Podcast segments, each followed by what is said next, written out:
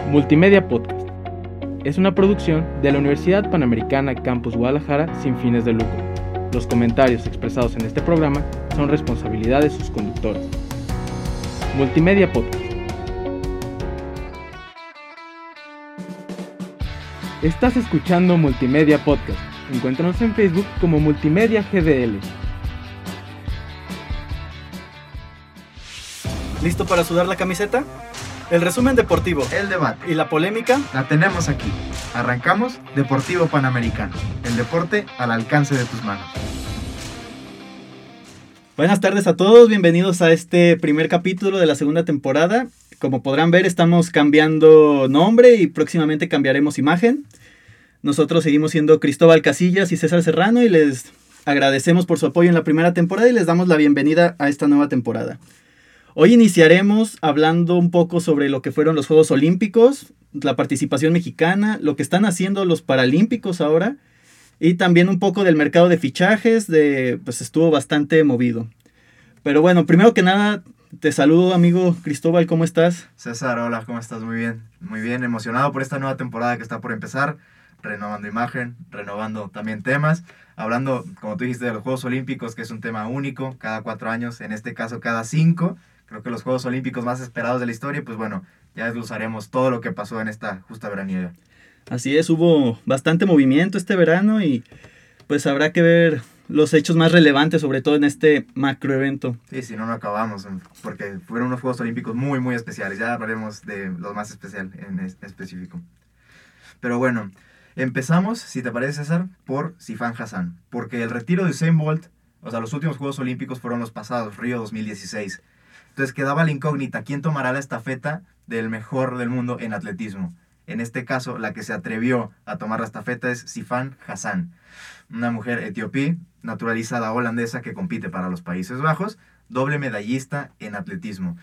Eh, fue destacar que en su clasificatoria en la semifinal, en su carrera se cayó, no sé si lo viste, se cayó literal en la pista y se repuso y quedó primer lugar en su, en su hit eliminatorio. Entonces, es de verdad de admirar como la resiliencia que tiene esta mujer Sifan Hassan, no solo para haber superado todas las condiciones de inicio que tuvo ella, pues por una vida difícil en África, emigrando a los Países Bajos, sino también por lo que demostró y siendo doble medallista de oro en atletismo. Entonces, si hay que ponerle el ojo a alguien después de lo que dejó Usain Bolt en el atletismo, ahí está Sifan Hassan. Sí, bueno, la verdad es que destacar esto no es fácil, pues para empezar llegar a donde está ella y aparte, pues como tú dices, reponerse, sobre todo cuando yo me imagino estando ya en, en este tipo de eventos, tienes este tipo de, de accidentes donde te caes, pues muchos se desmoralizan y la fuerza mental también yo me imagino que ha de tener Sí. esta, esta atleta, pues también es, es de admirar. Y también yo creo que eran muy esperados estos Juegos Olímpicos porque era tocar ver quién, como tú dices, quién iba a tomar la estafeta de los grandes atletas como lo fueron Usain Bolt Michael Phelps. y Michael Phelps. Entonces, pues vaya que, que luego luego saliera a la vista alguien que podría tomar este liderato fue bastante interesante en, en Tokio. Y pues también, bueno, algo que me llamó mucho la atención, yo creo que estos fueron como de los primeros Juegos Olímpicos que le doy seguimiento, bueno, ¿De verdad? más completo, un poco más.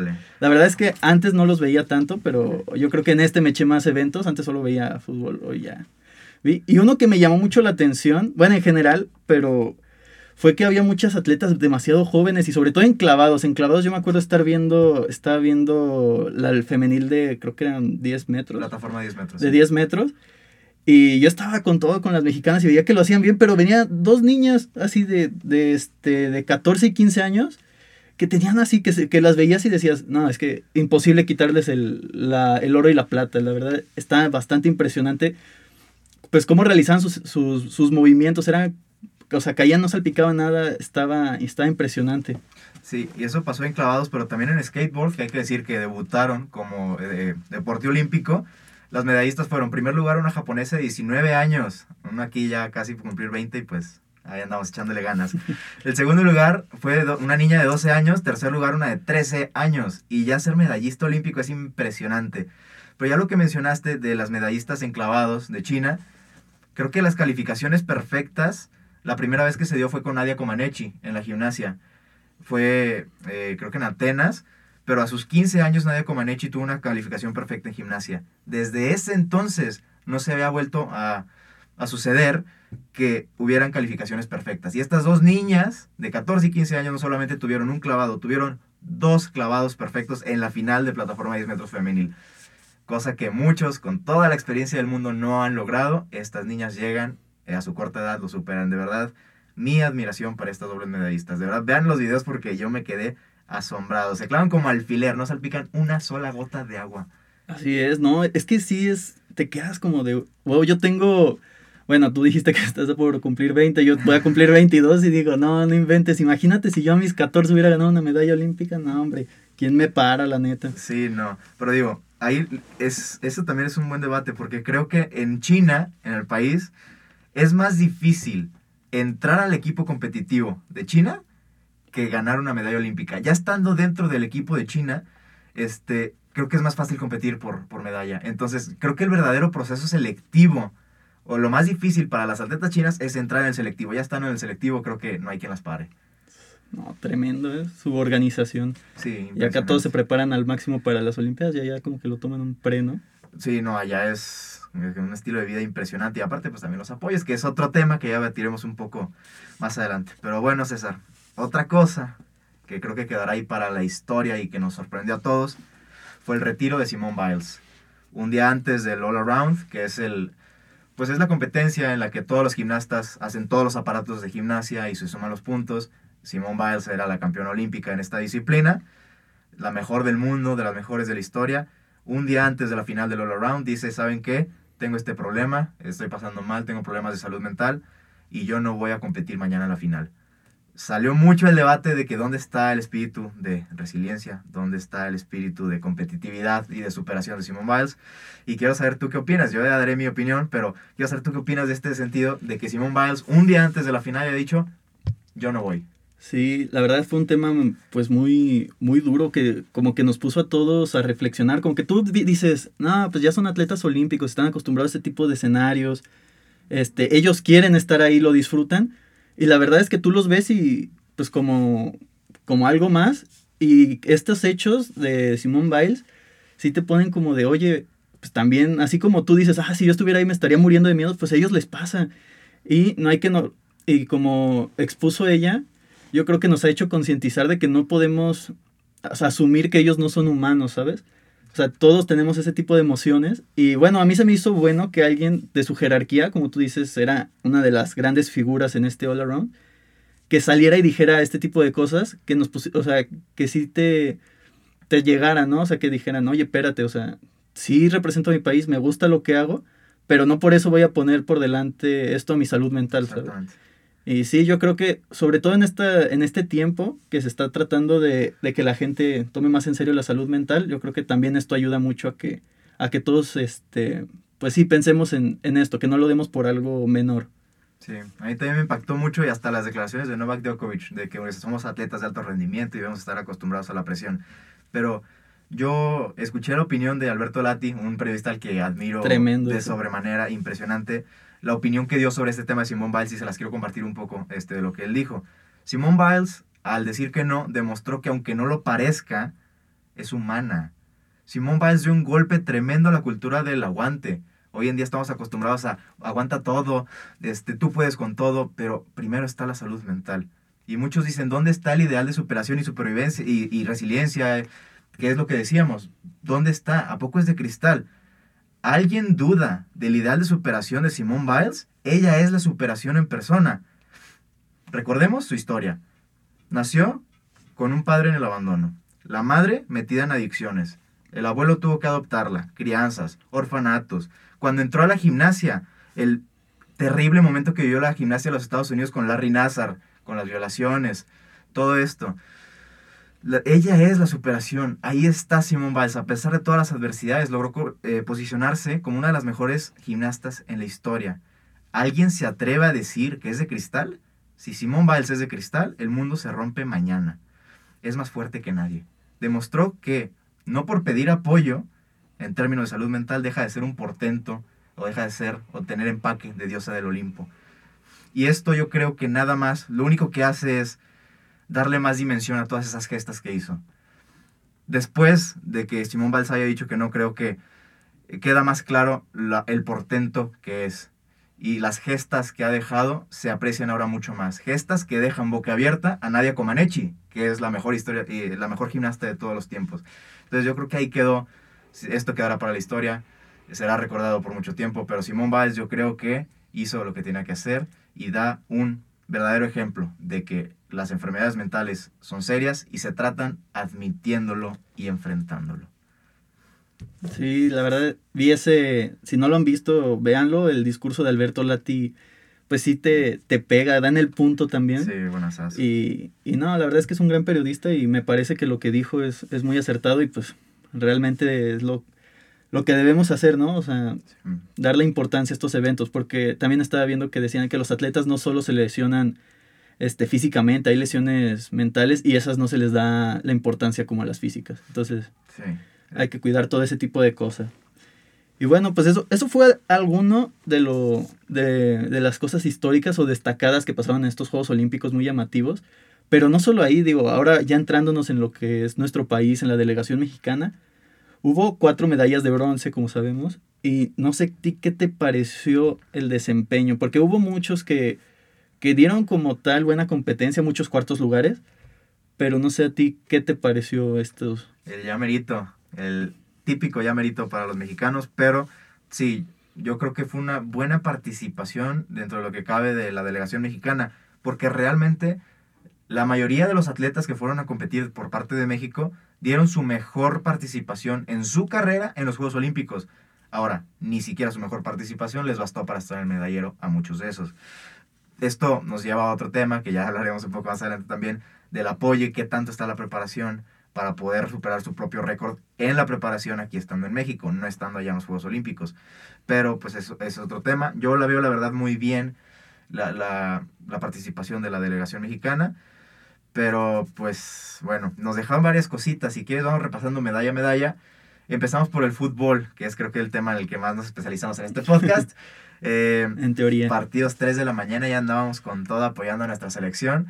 Y creo que sí es un torneo que, que se quedará grabado en mi mente por el gran fútbol que desarrolló la selección mexicana. Creo que uno de los deportes que más apoyo reciben en nuestro país y ahí están los resultados. Efectivamente, yo platicaba con mi hermano viendo los partidos y le decía, mira, la verdad, es que sí estoy desmadrugado y todo, desmañanado, como, como se diga, pero bueno.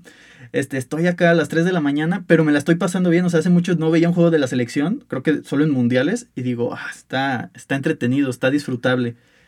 Y la verdad es que sí, lo que logró este, esta selección, a lo que llegó a, jugar, pues sí es de destacar jugadores como Córdoba, como Alexis Vega, Laines, los primeros partidos, ya después fue perdiendo la titularidad pero la verdad es que de quien entraba, o sea, los titulares y quien entraba lo hacían muy bien. Ahí el único pero que le pongo es el partido, el primero contra Japón. Sí.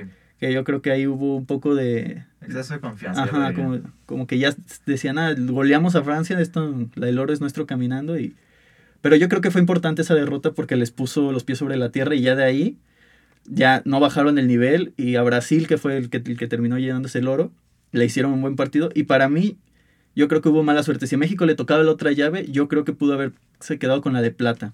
Sí, sí, definitivamente. Eh, pero fue una gran participación. Yo creo que hace mucho tiempo no disfrutaba tanto un partido como el México contra Corea. El 6-3 fue impresionante y pues bueno, ahí quedará para la historia. Una medalla de bronce, segunda medalla para eh, fútbol en la historia de los Olímpicos. Pero también Alejandra Valencia y el equipo de tiro con arco. Este, bueno, el mixto fue el que nos ganó medalla. Alejandra Valencia con el abuelo Álvarez las demás participaciones pues no pudieron ser. Aida Román, Ana Pau Vázquez eh, se quedaron en la orilla, pero Ale Valencia ahí está dando medalla para México. Sí, pues sí, pues fue la primera medalla, ¿no? Que, que, ganó México en estos Juegos Olímpicos. Sí, y cayó al segundo día de competencia, entonces era como toda una emoción de que si cayó al segundo día, ¿cuántas más van a caer? Y pues no cayeron muchas más, pero Ale Valencia ahí estaba, ahí estuvo, levantó. También ahí hubo, en los tiros con arco había vatos con que parecía que traían trampa. El coreano, me parece, el que dio ah, puros tiros perfectos, nada, también dices, bueno. Pero es que también, bueno, en Corea es otro rollo porque en Corea tienen liga profesional de tiro con arco. Aquí pues practican en su rancho y dale al, al centro, pues también está diferente. Ah, pero, sí, pero digo, igual competir contra eso ya sí, está, está muy cañón. Casi, casi. También Aremi Fuentes en levantamiento de pesas, ahí quedó también para la historia. Otra medalla después de Soraya Jiménez, en paz descanse. Pero también que nos puso a vibrar muy en alto. Este, y por último también los clavados, Ali Orozco y Gaby Agúndez, eh, otra medalla más para México. Sí, fueron, pues sí, fueron buenas participaciones, las en general, pero sí siento que pudo haber un poquito más, ¿sabes? También creo que en unas hubo algo de mala suerte, como te digo en el caso de, la selección o, o, gente que estaba muy preparada, muy, muy este, pues sí, de otros países que sí ya su deporte del apoyo es tremendo. Pero fíjate, esto del apoyo lo vamos a tocar regresando de la pausa. ¿Qué te parece si ahorita nos vamos a un pequeño corte? Y ya regresando hablaremos bien sobre qué es lo que pasó con los atletas olímpicos que decimos del ya merito muchos cuartos lugares y pues qué está pasando ahora con la delegación mexicana en los Paralímpicos donde las medallas son más. Entonces, volvemos en un instante. Hablemos de ecología urbana, de ciudades sostenibles. Planifiquemos de manera responsable. Escucha Greencast, ideas para una ciudad más limpia, comenzando desde casa. Somos parte de Podcast UP. Síguenos en Facebook e Instagram como Greencast Podcast y escúchanos en Spotify. Greencast. Bueno, eh, seguimos con este tema tan interesante como es los Juegos Olímpicos y la participación mexicana que dio mucho para hablar en temas tanto positivos como negativos, que sí dieron orgullo, otros dicen que, que fue una, una participación muy, muy pobre. Y es que no podemos dejar de lado que fue, si no me equivoco, los peores Juegos Olímpicos que hemos tenido desde, o sea, por lo menos del 2000 para acá ha sido la peor participación. Pero bueno, este, empezamos con dos atletas mexicanos que no ganaron medalla, son históricos y que siento que a lo mejor pudieron llegar fue Rommel Pacheco, bueno, se espera mucho de ellos, de Rommel Pacheco y de Daniel Corral. Sí, se quedaron muy cerca, hay que decirlo, después de los Juegos Olímpicos ambos se retiraron de sus disciplinas, Rommel Pacheco ya para más tintes políticos, Daniel Corral pues para dedicarse a otras cosas aparte del deporte, pero en el caso específico de Rommel, creo que todos teníamos esperanza en que Rommel nos iba a dar medalla, porque eh, ya tenía experiencias olímpicas anteriores, eh, fue el abanderado de la delegación mexicana, Rommel Pacheco, y en clavados siempre ha marcado diferencia, ha sido medallista en campeonatos mundiales, entonces su despedida, su retiro en los Juegos Olímpicos, creo que era el escenario perfecto eh, para poder decir adiós de la mejor manera que era con una medalla. No se pudo dar en su final, la verdad es que tuvo un clavado muy malo y ese clavado le bastó para, para ya no alcanzar a estar en el medallero. Pero lo que hizo Rommel Pacheco y su carrera creo que quedará ahí para la historia como un clavadista muy importante en la historia de México. Sí, desde... Pues sí, la verdad es que Rommel Pacheco es un deportista que siempre fue muy profesional, siempre se le vio que daba todo por, por la delegación. Y como tú dices, pues todo sus, su recorrido ahí queda. La verdad es que muy bien, pero sí faltó esa medallita para coronar su, su carrera. Sí, y el caso de Daniel Corral, que es un poco más joven que Rommel, pero pues también ya sus primeros Juegos Olímpicos fueron en Londres 2012, pues ya lleva varios ciclos olímpicos, y la gimnasia es un deporte creo bastante, bastante físico, lo que demanda que los gimnastas, lo, lo que demanda la preparación de los gimnastas es impresionante, y ya un atleta, hay que decirlo, mayor a 30 años gimnasta, es difícil que pueda mantenerse tan en forma como lo requiere ser un gimnasta. Aún así, a mayor a 30 años, Daniel Corral creo que hizo una actuación muy, muy digna y que no haber sido por una caída ahí en el caballo con arzones, hubiera, creo llegado a la final del All Around. Pero también queda Daniel Corral el mejor gimnasta en la historia de México, medallista en campeonatos mundiales, en, olímpicos creo que no ha, no ha podido caer ninguna presea, pero Daniel Corral creo que también queda para la historia sus actuaciones, porque sí, es el mejor gimnasta en la historia de México, a pesar de que no haya ganado medalla olímpica en esta ocasión. Sí, sí, como dices, Daniel Corral es un, también se le veía muy completo. Se veía seguro, pero es que fue algo, bueno, a mí me llamó la atención que muchos eh, deportistas mexicanos les pasó durante, este, durante estos juegos. Casi todos sus eliminatorias, sus rondas previas, quedaban primero, segundo, eh, tenían pues, así tiros, eh, me acuerdo uno de, tiro deportivo, el que es como... Sí, sí, sí. Que había hecho una jornada, bueno, una ronda previa impresionante. Jorge Orozco. Ajá. Y cuando llegó ya la fase final, ya para medalla, le falló, o sea, falló mucho. Como dices, este Daniel Corral ya casi al eh, se cae, tiene un, resbalón en, caballo. Y Eh, Rommel Pacheco, que tiene su, en la ronda final, también un mal clavado. Entonces, ¿qué está pasando con estos deportistas mexicanos que parece que en los momentos decisivos se vienen abajo? ¿No? O sea, bueno, a mí se me, hace- se me hizo muy, muy increíble esto. O sea, muchos estuvieron ahí. También yo creo que hubo eh, mala suerte, por ejemplo, con Alexa Moreno. Sí, pues. Yo creo que ella, digo, ahí vi más bien como la repetición. Y yo siento que ella, pues sí merecía un poco más. O sea, veía como ella daba su, no sé si se diga caída, aterrizaje. Aterrizaje. pues. El aterrizaje, bueno, como ella lo hacía y firme, o sea, hacía esos movimientos muy, o sea, no soy obviamente un, un juez y no allá estaría, pero por lo menos estéticamente al lado del espectador a mí se me hizo mejor el, el desempeño y terminó fuera del, del, del podio. Entonces, como que entre mala suerte que tuvieron todos los atletas o es falta de preparación, no sé, ¿tú qué piensas? Yo creo que ahí nos damos cuenta de la gran presión a la que están sometidos los atletas olímpicos. Porque sí, nosotros nos fijamos, porque somos mexicanos, nos fijamos en la delegación mexicana, pero a muchos atletas de otras delegaciones les pasó también. Megan Benfeito, clavadista canadiense, multiolímpica, medallista olímpica, le pasó exactamente lo mismo, tuvo en la final unos clavados con cero. O sea, creo que eso nos demuestra la gran presión a la que están sometidos. Y sí, puede ser que la preparación psicológica no sea la adecuada en México, pero eso no te exime de que a la hora de la hora, en la final, con toda la gente viéndote, pues caigas en un error. Este, creo que ahí se, se da. El caso de Alexa Moreno, yo coincido contigo. y Yo creo que Alexa hizo lo mejor que pudo. Yo no le vi error alguno en su competencia de salto de caballo. Yo sí la vi dentro de las medallistas, pero bueno, ahí no somos jueces de gimnasia, queda claro. Pero creo que ahí sí, híjole, un poquito de, pues, no sé, chanchullo, injusticia, porque yo sí veía a Alexa Moreno ganando. Sí, verdad. estuvo medio raro, ¿no? Medio sospechosillo. Pues, no, no, no. no es para acusar, no. También Exacto. no creo que haya un así, ay, no creo que México gane, pero, pero bueno, también por algo no somos jueces de gimnasia, ¿no? Pero sí, Y bueno, lo que quería hablar contigo es, bueno, yo hace poco estaba platicando con un profesor, con amigos, y decíamos, oye, está bien, sabemos que también gran parte de, de este, no quiero decirlo como fracaso, pero de esta participación tan pobre, porque sigue siendo la peor participación de México, este, y decíamos, o sea, una parte importante es el apoyo, la falta de apoyo. Sabemos que ahorita en México el apoyo es casi nulo para todos estos atletas, pero ahorita que están los Paralímpicos, es otra cosa. O sea, los atletas paralímpicos nos están dando muchas medallas, ya hay oros, mucha, eh, hay pocas platas, muchos bronces, pero tienen una cosecha mucho más abundante de medallas y parece que todavía pueden cosechar algunas más. Y pues yo no creo, digo, no es por, por nada, yo creo que más bien el apoyo se da en base al- a la demanda que se da de, de, espectadores. de espectadores. Y te digo, no quiero sonar algo que no es, pero yo creo que ellos reciben, si no es que el mismo, un poquito menos de apoyo que, que los que fueron a las Olimpiadas. Y ellos están dando mejores resultados. Entonces, ¿qué estará pasando ahí? Que ellos sí están logrando conseguir medallas y los, y los olímpicos están, o sea, se quedaron a nada, o sea, se quedaron, les faltó concentración. Sí, pues al momento los Paralímpicos, 7 oros, 2 platas, 13 bronces y pues en los Olímpicos normales nada más 4 bronces. Es decir, pues ahí está el debate.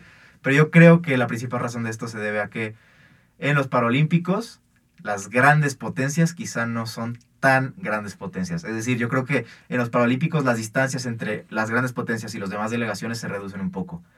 Creo que esa es la gran razón. Pero obviamente hay escasez de apoyo. Ese es otro tema. Pero en la pregunta que tú me hiciste de la diferencia, pues sí, creo que los Paralímpicos pueden recibir menos apoyo porque son menos vistos y etcétera, etcétera.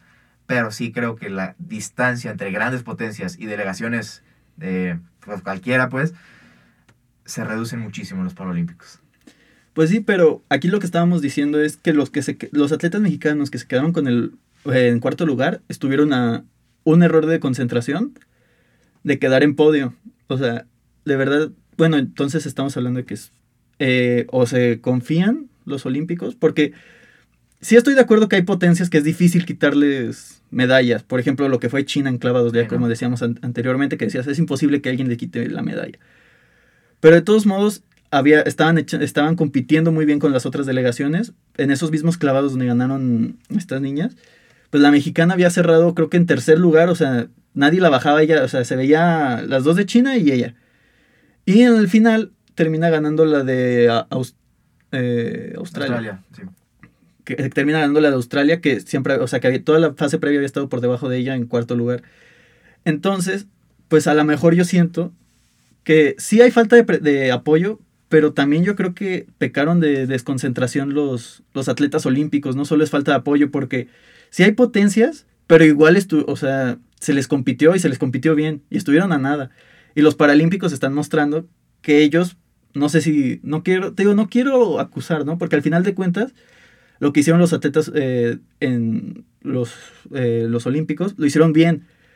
Pero de todos modos, eh, pues a mí me inquieta esto de que ellos, de que los paralímpicos sí están dando resultados. Bueno, mejores resultados. Ah, bueno, a mí en vez de inquietarme me alegra. Qué bueno que México esté sobresaliendo en los, en los Juegos Paralímpicos. Y yo creo que, no, la verdad no creo que vaya tanto, tanto de la mano. Este, obviamente, pues si tu preparación psicológica, sobre todo en este caso para que tú dices la concentración al momento clave ahí esté, creo que sí la preparación influye, porque tú ves a los, a los deportistas chinos y todos, todos trabajan con psicólogo y muchísimo antes. En México, ¿qué tanto apoyo se le da a lo psicológico? Si no se le da apoyo a lo deportivo, ¿cómo se le va a dar apoyo a lo psicológico? Y yo aquí quiero meter el tema de Alexa Moreno. Dijimos, cuarto lugar, un orgullo mexicano de las mejores gimnastas también en la historia de México. Se le recriminó mucho, en Twitter sobre todo, que no, o sea, que le había faltado, que la preparación y que también estaba llenita y gordita, porque pues ya ves cómo somos en este país, nos gusta tirar nomás. Eh, pero Alexa Moreno contestó y se enganchó en un tweet y dijo, si yo tuviera las instalaciones adecuadas, claro que todo sería más fácil. Y le dicen, oye, entonces, ¿no te dan apoyo para un gimnasio decente para practicar? Y dijo Alexa, no, yo con mi propio dinero, mis propios recursos y mis propios patrocinadores he tenido que traer aparatos del extranjero para poder prepararme y competir, tener un aparato de competencia en mi gimnasio para familiarizarme con él y no llegar a la competencia en blanco. Ahí te habla del apoyo. ¿Cómo le pedimos a un atleta mexicano que sea campeón olímpico cuando con su propio dinero tiene que comprar aparatos carísimos para comprar su gimnasio para que pueda sobresalir? Efectivamente, ese tema también estuvo mucho tiempo en redes, porque también, in- inclusive Ana Lago, que también es Sí. gimnasta, este, ella dice que confirma lo que dice y que aparte que sus disque apoyos solo es pintar la fachada de los gimnasios, o sea, en realidad no le meten. Pero es, es que es a lo que voy, o sea, claramente, si tuviéramos mejores, o sea, si hubiera más apoyo en cuanto a gimnasios, en cuanto a aparatos, en donde pudieran entrenar, porque también, no me acuerdo quién decía, creo que el abuelo, que también donde ellos practican es muy diferente a donde terminan Claro. compitiendo. Entonces, claramente eso afecta, pero yo no creo que, o sea, que a ellos no y a los paralímpicos sí, o sea, sí me doy a entender. Sí, O sea, eso, y no, claramente, o sea, porque no es que me inquiete y diga, ah, qué chafa, no, o sea, claramente a mí me, me enorgullece que México Paralímpico lo esté haciendo genial, pero también digo que a lo mejor, si ellos pueden hacer es- esta recolección, digo, sí estoy de acuerdo de las potencias, como te dije, pero ¿por qué los olímpicos también? Ellos también podrían, ¿sabes? pues, A lo mejor, como tú dices, trabajar un poco más lo psicológico.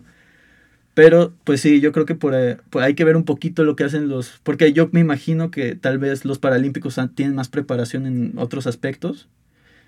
pues Puede, ser. porque, pues, hay algo hay que ver también en, eso, en sus procesos que también se puede aplicar en los olímpicos, ¿sabes? Sí, hay, hay que ver qué se está haciendo bien y qué se está haciendo mal en ambos procesos y mejorar en ambos casos. México, creo, o sea, llama la atención que un país con más de 120 millones de habitantes nomás haya logrado cuatro medallas de bronce. Sí es de resaltar, la verdad. Sí. Pero hay otra, otro ejemplo de falta de apoyo este, se dio en los uniformes. Ah, sí, Digo, no, los uniformes fue un Todo caso. un tema, digo. No se da uniformes y veis los de softball también que nos dejaron abajo, pues con los uniformes allá dejándolos en Tokio. Pero ya después aclararon las cosas, que fue más Ok. por otras razones. Sí, pero bueno, entonces Ale Valencia, medallista olímpica, vino a declarar que Li Ning, uniforme que vistió la delegación mexicana, no les dio uniformes de competencia. Ya estando en Tokio, ellos tuvieron que adaptar el uniforme de, de le- de delegación mexicana con el que iban a comer a los comedores, tuvieron que imprimir la, bandera de México, tuvieron que imprimir la disciplina atrás, el México, el nombre de Ale Valencia, porque Li Ning no se dignó de siquiera darles los uniformes de competencia. Si ellos no hubieran tomado precauciones de tres días antes de la competencia, imprimir los deportes, de- los uniformes de delegación, hubieran quedado eliminadas por falta de uniforme. ahí te hablo un poco cómo un atleta va a estar concentrado en su competencia si tres días antes no tiene lo mínimo indispensable para salir a competir. Sí, como tú dices, es que esta marca ya ha tenido problemas en general con México. ¿Te acuerdas? Ellas, no sé si siguen, creo que sí, patrocinando al, al Puebla. Sí. Y ellos también los dejaron abajo con los uniformes. De hecho, habían presentado un uniforme y después salió otro totalmente diferente. Entonces, no sé, o sea, yo creo, me imagino que por costos, pero esta marca no se me hace apropiada para lo que es, para un evento tan importante para México. Este, y sí, y la verdad, yo también me fijé en atletismo. Paola Morán y Tonatiu López, grandes atletas mexicanos, compitieron con el eh, uniforme de competencia de los Juegos Olímpicos pasados, Joma, ni siquiera Lining. Ahí se ve la falta de apoyo. No, y aparte imprimir la bandera al revés, como fue Sí. con, el- con, el- con Aguirre, Con pues. Sí, sí, en no. México. La única bandera que enfocan en la cámara está volteada, el águila de cabeza. Todo mal, todo mal.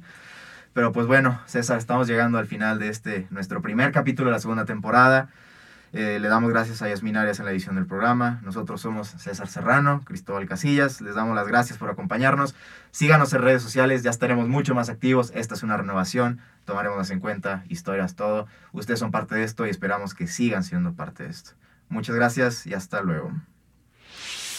Se nos terminó el tiempo por hoy. Pero el deporte no para. Te esperamos la próxima semana con más. Deportivo Panamericano. Estás escuchando Multimedia Podcast. Encuéntranos en Facebook como Multimedia GDL.